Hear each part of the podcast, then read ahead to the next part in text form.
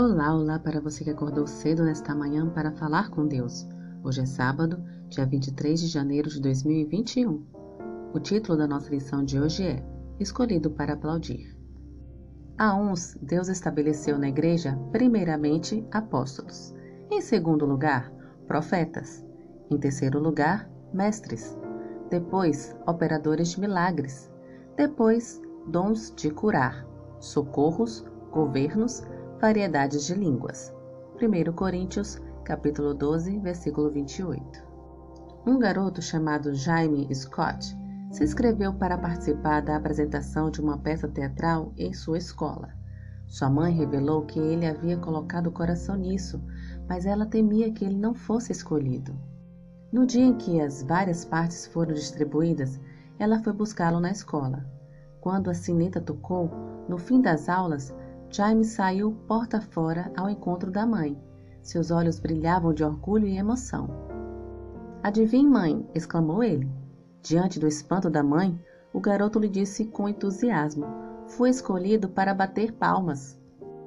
Que sabedoria tiveram as professoras ao dizer ao pequeno Jaime que ele não havia sido escolhido para representar no palco, mas para fazer sua parte no auditório e que a humildade da parte do garoto em aceitar essa tarefa com alegria. Ele queria participar da peça, não importava como nem onde, e conseguiu, e estava feliz por isso. A sociedade e a igreja precisam desses dois grupos de pessoas: os que vão à frente, falam e aparecem, e os que atuam na retaguarda, muitas vezes no anonimato, mas que nem por isso são menos importantes. Imagine se todos atuassem como o primeiro violino em uma orquestra, ou se todos num coral cantassem a primeira voz.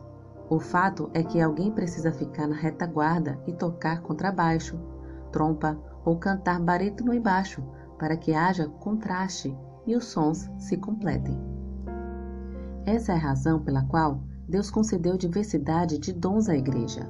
Nem todos podem ser apóstolos, nem todos são pregadores, Muitos poderão pertencer ao grupo de apoio, que muitas vezes trabalha no anonimato, mas sua obra é indispensável.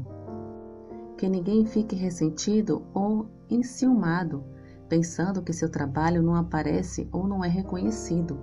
Lembre-se do garoto que salvou a vida do apóstolo Paulo, mas o registro sagrado nem ao menos menciona o nome dele. Ele passou para a história apenas como filho da irmã de Paulo. Atos capítulo 23, versículo 16.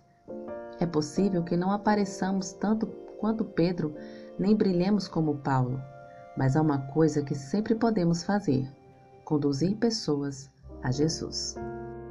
Que o Senhor te abençoe. Um feliz sábado.